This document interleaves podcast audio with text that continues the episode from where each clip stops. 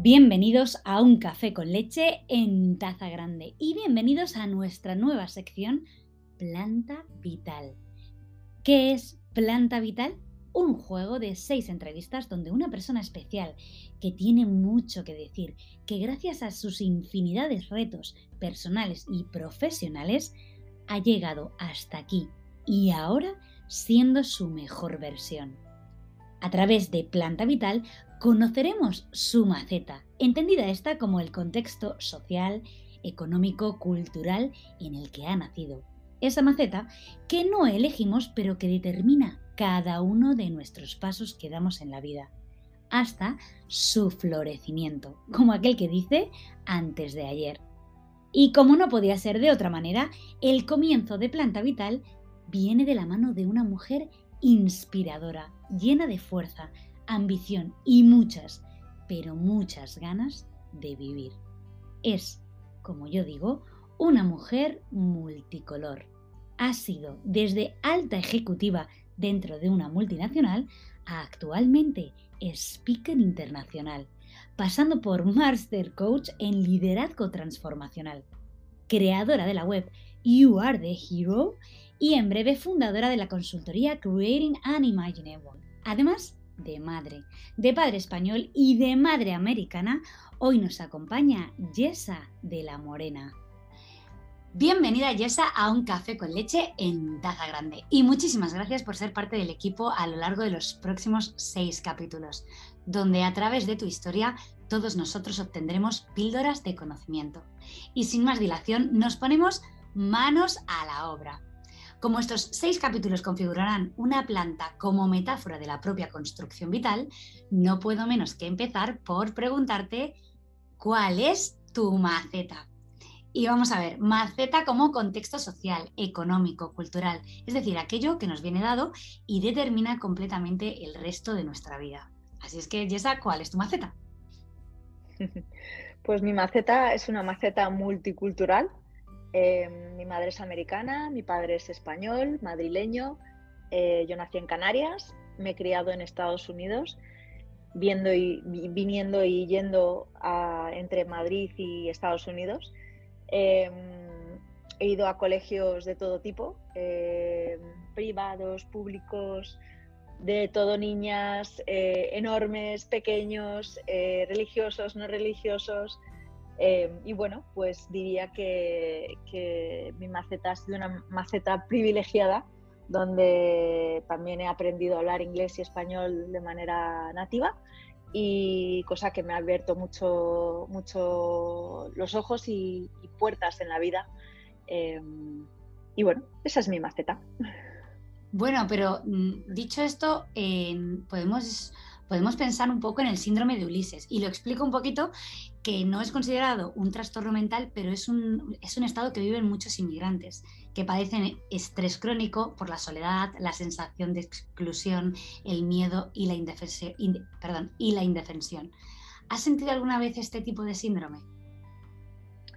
Por supuesto, por supuesto, y ha sido algo que me ha definido eh, y ha sido algo que se ha convertido en un modo de supervivencia para mí, ¿no? Porque efectivamente eh, yo no soy de ningún sitio eh, y soy también de muchos sitios a la vez, que es un poco contradictorio, ¿no? Pero, pero claro, cuando, sobre todo de más pequeña, ¿no? Viviendo en sitios diferentes, empezando en colegios diferentes, pues tienes que adaptarte, tienes que encajar, eh, no quieres destacar para no ser como la rara, ¿no? La, la persona que, que que ven como la extranjera o la persona de fuera.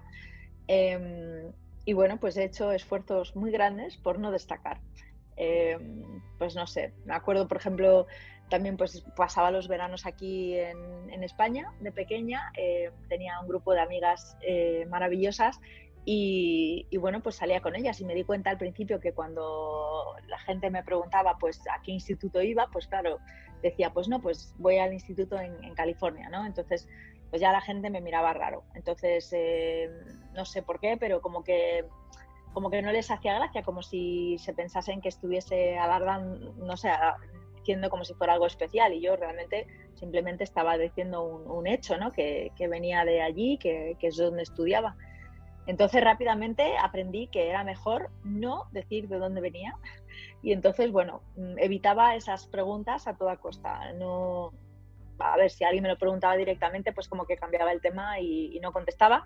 Em, y luego quería encajar como fuera. Entonces, pues claro, lo típico, que estás en un bar, que ponen canciones, la gente se pone a votar y a cantar la canción y yo no me la sabía.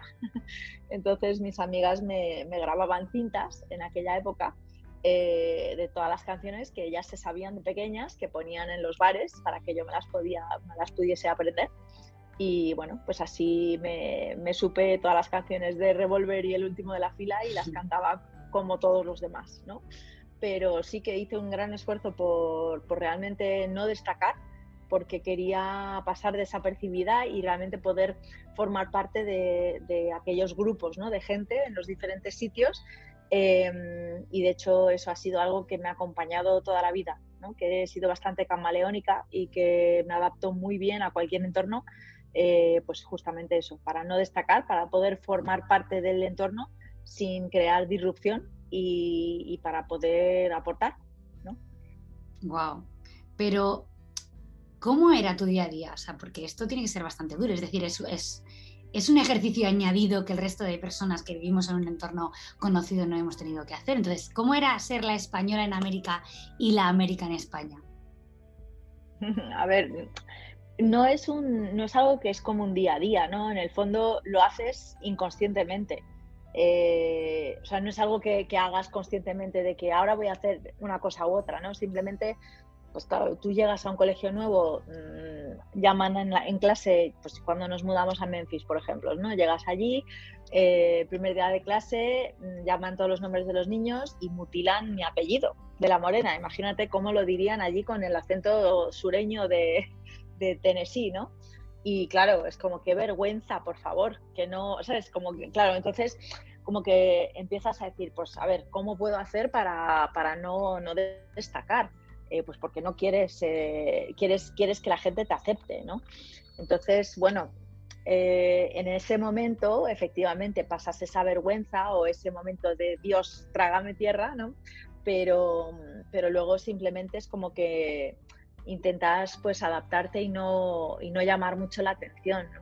Pues me apuntaba a las actividades que hacían todas las demás niñas allí, pues hacíamos baile, hice muchas actividades de pequeña, pues como baile, como karate, eh, que también me ayudaban a, a conocer más niños, pues integrarme más, ¿no? pero el tema es que yo era como una extranjera pero encubierta, porque realmente luego abría la boca y hablaba como una americana. Ah. De hecho, en, en, Memphis, por ejemplo, empecé a coger el acento sureño. De hecho, mi madre lo dijo muchas veces, tenemos que sacar a la niña de aquí porque no queremos, para que no coja el acento este y quede con el acento, ¿sabes? Entonces yo cogía los acentos, pero eso es algo natural, no lo hacía a propósito, ¿no? Pero que, que al final yo abres la boca y no y parece que igual que me oyes ahora hablando en español, pues cuando yo estaba aquí y, salía con mis amigas, pues nadie sabía que era, era extranjera. Lo que pasa es que sí que lo era, ¿no? Entonces es un poco extraño, ¿no? El decir estoy en mi pueblo, como quien dice, o el pueblo de mi padre, pero realmente soy, soy forrastera, como, como nos llaman, ¿no?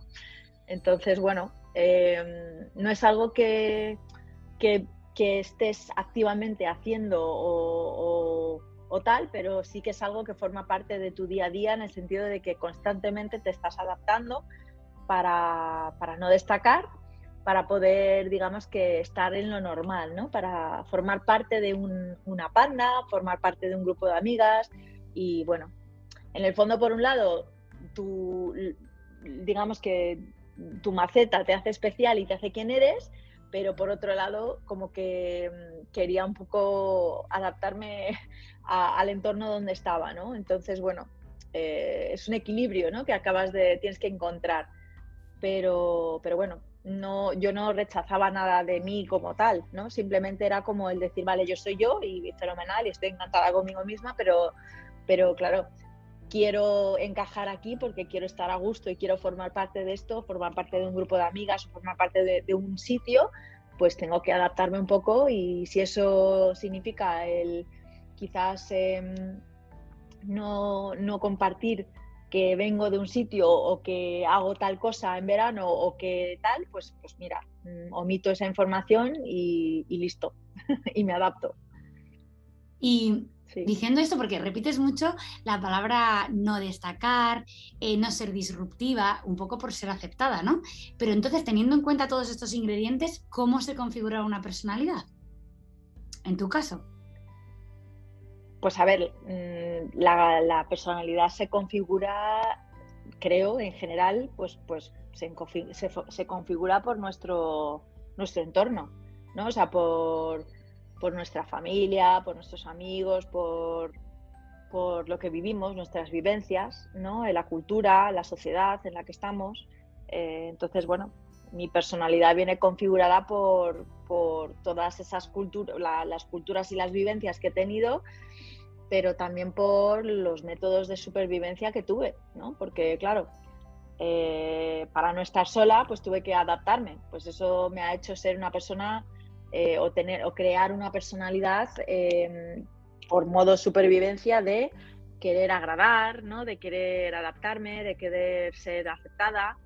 Em, que bueno, que en el fondo son cosas que vamos como que mm, creando a lo largo de nuestra vida de pequeños y luego curiosamente son las cosas que nos vamos deshaciendo de ellas cuando somos mayores, ¿no? Porque mm, nos damos cuenta que quizás esas son capas de nuestra personalidad que quizás no somos nosotros, ¿no? No es nuestra esencia.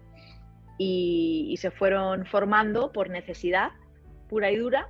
Eh, y bueno, cuando somos mayores pues tenemos la posibilidad de darnos cuenta de que quizás esas, esas capas o esos comportamientos o esas, ¿no? esa personalidad eh, pues ya no nos, no nos conviene, no es necesaria o quizás incluso nos limita y podemos darnos cuenta de ello y, dejarlas atrás. Y si ahora tuvieras delante a esa Yesa de 10 años, ¿qué le dirías? Pues la verdad es que le diría un montón de cosas. Em, lo primero que le diría es que, bueno, a ver, que, todo va a ir bien, que todo va a ir bien y que, realmente hagas las cosas como las hagas, que va a ir todo bien. Em, y bueno, pues que no se preocupe tanto ¿no? por, por encajar o no encajar, aunque realmente para un niño es muy importante, ¿no? Entonces, creo que, algunas de las cosas que he aprendido ahora realmente no le servirían quizás tanto eh, a la niña, ¿no? A la niña que yo fui, pero, pero sí que le diría que, en el fondo que no mirase tanto hacia el exterior, ¿no? Que se mirase más hacia adentro eh, y que pensase más en, ella misma, ¿no? Y en lo que le hace feliz eh, y que intentase hacer más de eso, ¿no? que, no se fijase tanto en, lo externo. Pero, pero bueno, también comprendo que para un niño es difícil hacer ese ejercicio, ¿no? Porque en el fondo, eh, pues como niños queremos agradar, queremos complacer a nuestros padres, queremos complacer ¿no? a, nuestro entorno. Entonces, bueno, es, yo creo que sería, quizás los aprendizajes que tengo ahora serían difíciles de encajar como, como un niño, ¿no? Pero yo a mis hijas, por ejemplo, ahora, ¿no? viendo un poco cómo ellas, eh, pues situaciones en las que están y a lo mejor momentos que viven, intento hacerlas ver eso, ¿no? A lo mejor vienen y dicen, no, pues mira, es que he tenido esta situación y, y, mm, fíjate que están haciendo, mis amigas están todas haciendo esto, pero... Y yo las pregunto, pero ¿tú qué, tú qué piensas, no? ¿Tú cómo te sientes? ¿Cómo, cómo lo ves? Em, y ella pues se queda como mirándome como diciendo, un momento, o sea, ¿cómo, cómo que cómo me siento? Y digo, sí, ¿cómo te sientes? Eh, ¿Eso te hace feliz? Eh, ¿Te hace, ¿Estás a gusto con eso? Em, ¿Cómo te sientes con eso? Con que tus amigas estén haciendo esto y tal, ¿no? Entonces, pues ahí les hace recapacitar y piensan, pues mira, eso la verdad es que no me hace sentirme bien. Entonces les digo, pues bueno, entonces, ¿qué puedes hacer? ¿Qué, hagas, qué, puedes hacer que te haga sentir bien? Y entonces, pues se quedan reflexionando y pues hacen que cambien un poco lo que realmente lo, que, lo que hacen después, ¿no? Y toman otra decisión. pues yo creo que eso es muy importante, ¿no? El, entrar dentro eh, de nosotros, porque al final el cuerpo nos está dando signos o señales de, lo que está alineado con nuestra esencia y lo que no, eh, pues a través de emociones, ¿no? Entonces, cuando nos sentimos mal es porque, porque no estamos alineados, ¿no? Estamos, nos sentimos mal porque estamos teniendo pensamientos que no están alineados con nuestros valores. Entonces, pues eh, ese, el entender que el cuerpo al final, esas, esas emociones o señales que emite el cuerpo son, son señales muy importantes que, yo creo que como la mente es muy potente, pues dejamos de escuchar. Y yo dejé de escuchar las mías durante mucho tiempo em, y ha sido algo que he recuperado en los últimos años.